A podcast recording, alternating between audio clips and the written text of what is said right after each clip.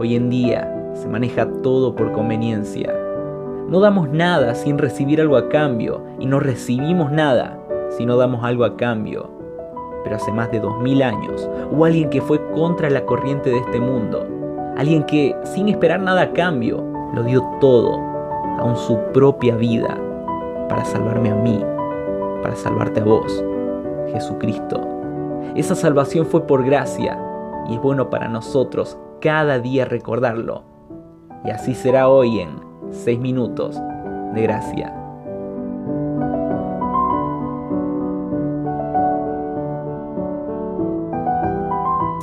Otro martes y me froto las manos pensando en qué lindo habrá sido su tiempo devocional. Un tiempo espectacular. Vamos juntos a ver ahora el propósito. ¿Por qué tengo que hacer un devocional? Bueno, tengo que hacer un devocional para tener comunión con Dios. Vaya conmigo a Marcos capítulo 3 y vamos a leer un versículo conocidísimo que está en el versículo 14 capítulo 3, versículo 14 de Marcos. Y fíjese, hablando del Señor, dice, después subió al monte y llamó a los que él quiso y vinieron a él y estableció a doce para que estuviesen con él y para enviarlos a predicar.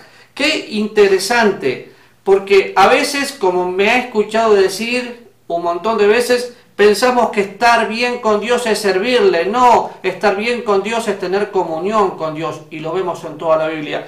Y el Señor aquí, en primer lugar, sube al monte. Él tenía un monte. ¿Cuál es su monte? ¿Cuál es el lugar donde tiene un tiempo con Dios? Tal vez tenga que encerrarse en un lugar y decir, este es mi monte.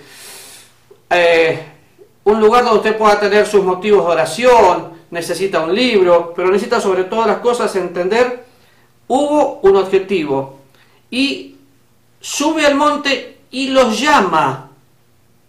¿A quién? A ellos y vienen automáticamente. Cuando usted escucha la voz de Dios, la voz de Dios es para obedecer. Hay obediencia y si usted ve, había un objetivo, los estableció, para que estuviesen con él y después los envía a predicar.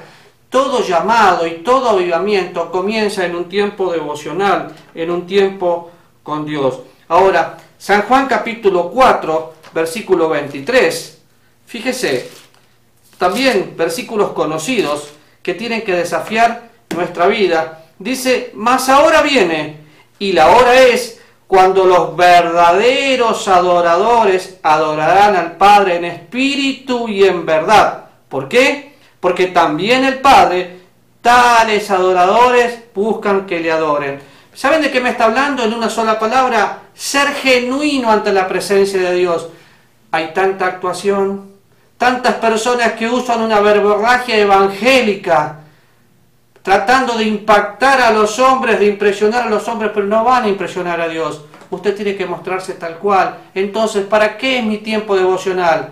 Para tener comunión con Dios. ¿Y cómo tiene que hacer? En espíritu y en verdad, en forma genuina. Podríamos pensar en una palabra, integridad.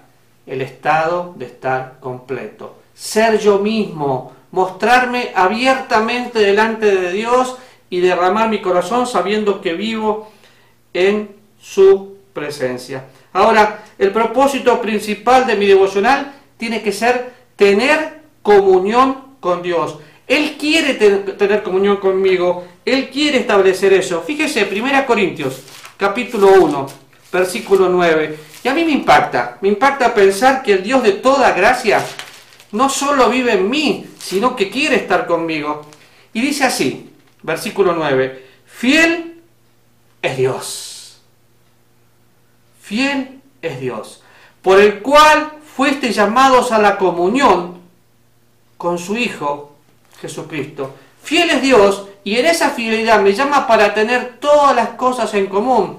Mi primer llamado fue a la salvación, pero ahora Dios me está llamando a la comunión, a tener las cosas en común. Y qué interesante, porque Él quiere compartir con usted quiere compartir conmigo. Y otra vez, por favor, no tengo ningún problema con los libros devocionales, pero nada reemplaza la lectura de la palabra de Dios. La palabra de Dios hace sabio al sencillo, convierte el alma, consuela, redarguye. Es la palabra de Dios la que tiene que utilizar.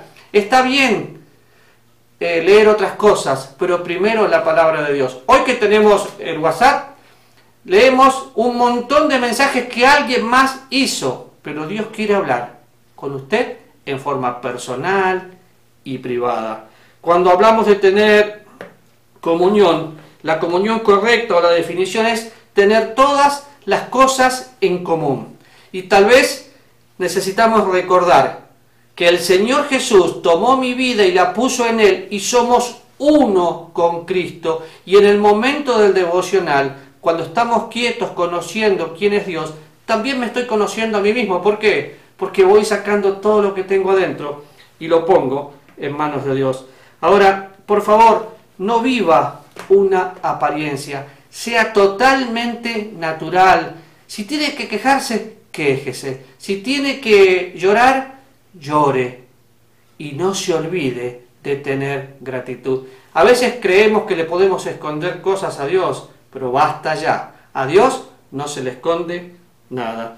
Cuando pienso en el propósito del devocional, es tener comunión con Dios, no es actuar.